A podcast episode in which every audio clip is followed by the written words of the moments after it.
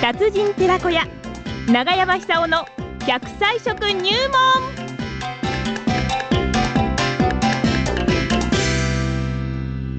それでは奈良浜市出身食文化史研究家長寿食研究家永山久夫さんにお話を伺ってまいりましょう長山さんおはようございますおはようございおはまようす。ございますどうどうもよろしくお願いしますどうもどうも。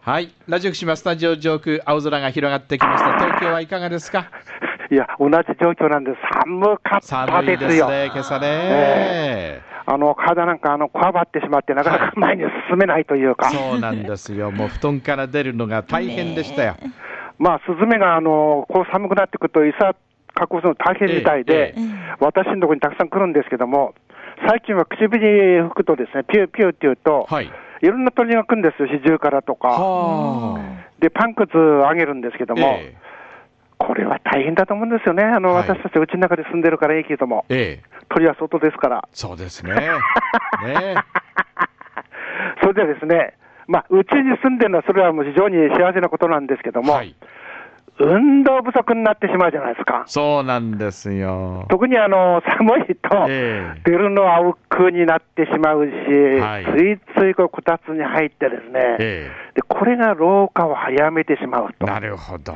で特に脳にあの刺激が入ってこなくなってしまいますから、ええ脳がどんどんこう萎縮してるい萎縮していく可能性が高いですよね。はあはあはあはあでまあ、そういうこともあ多少はあるんだと思いますけども、ええあの認知症、はい僕、ものすごい痛いんですね、数字見たら、そうです驚きましたね。仮設に住んでる方も含めてそうなんですよね。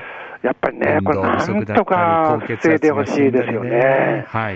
ですから、あのまあ、ああれは雪降ったりね、極端に寒い日は出られないと思いますけども、ちょこっとでもいいから外気に触れて、ですね、うんまず肌の免疫力を強くすると、はい。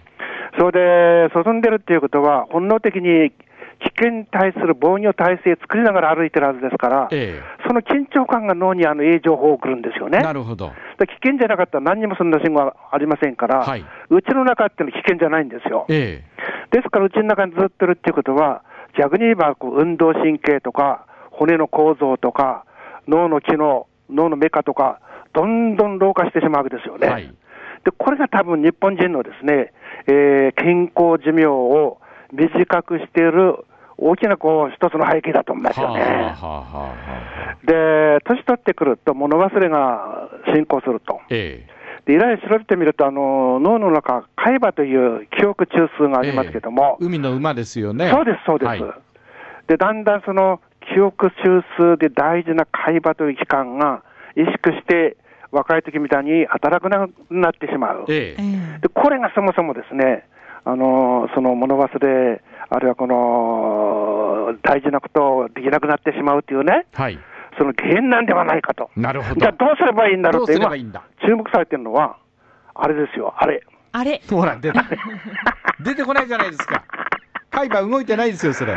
そうなんですよ。あ時れじゃダメです々こういうのあるんですよ。あれじゃダメです よ。あれとかそれじゃ終わっ丸いもの、丸い、白くて丸いもの。白くて丸い。何おなん餅白くて丸いもの。白くて。卵。あ、卵、卵、卵ですよ。卵が出るのに卵なんです。なんでそんな時間かかるんです か。ええ、卵、中に黄身があるんじゃないですか。君ありますよ。黄身にいろんな成分含まれてるんですけども、ええあの、コリンっていう成分含まれてます。コリン。コリン。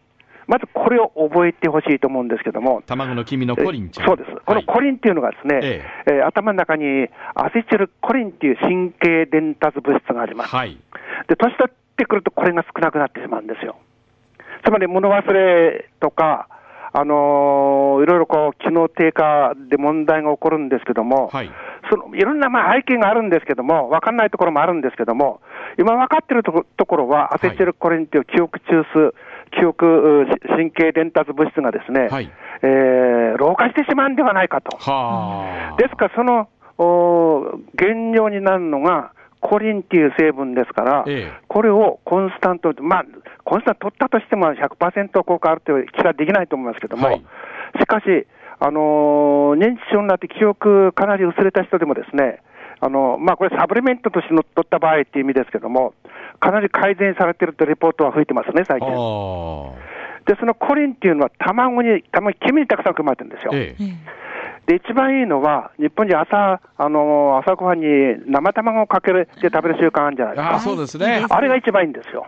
あで、あの、生で食べますから、醤油かなんかかけるはずですよあ、ね。はいはい。で、醤油、それから生卵にも、酵素が含まれてます。はい。で、その酵素がまた、あのーお腹の中の免疫力を強くしますよね。えですからあの、そういう意味で言ったらば、あの白身の部分っていうのはタンパク質、はいで黄身の部分っていうのはビタミンがたくさん含まれてます、そのえ他コリンが含まれてます、えはい。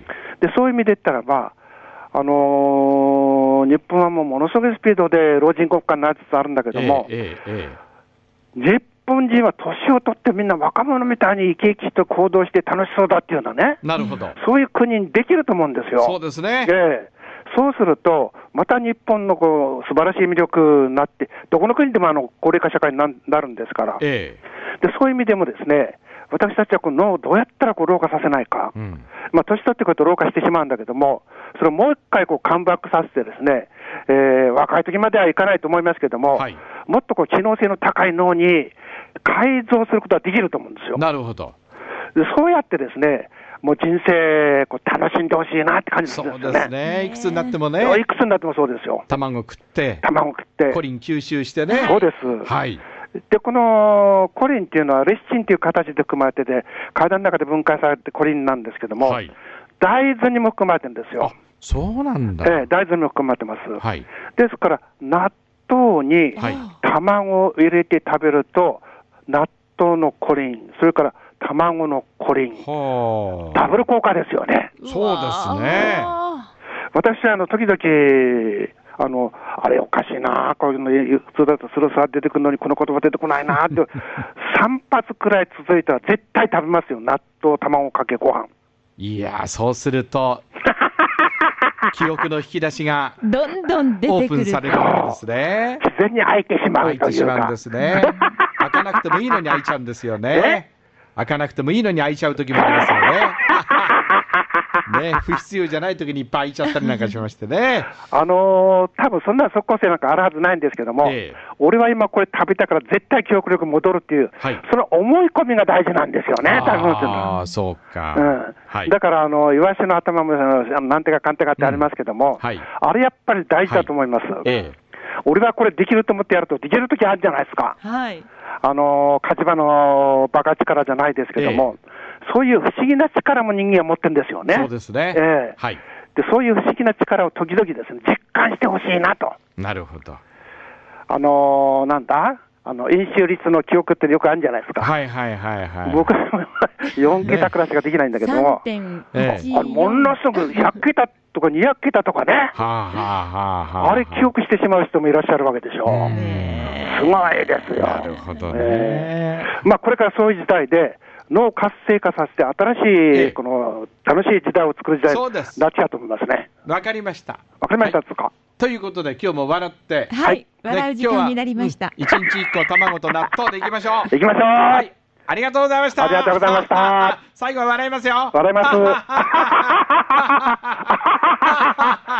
がとうございまし。ありがとうございましたたはーいいやー、今日も元気ですよね。ねえ。奈良浜市出身食文化史研究家長寿食研究家永山久夫さんにお話を伺いました今日はね卵の黄身の中にありますね、えーコリンを中心にご紹介してくださいました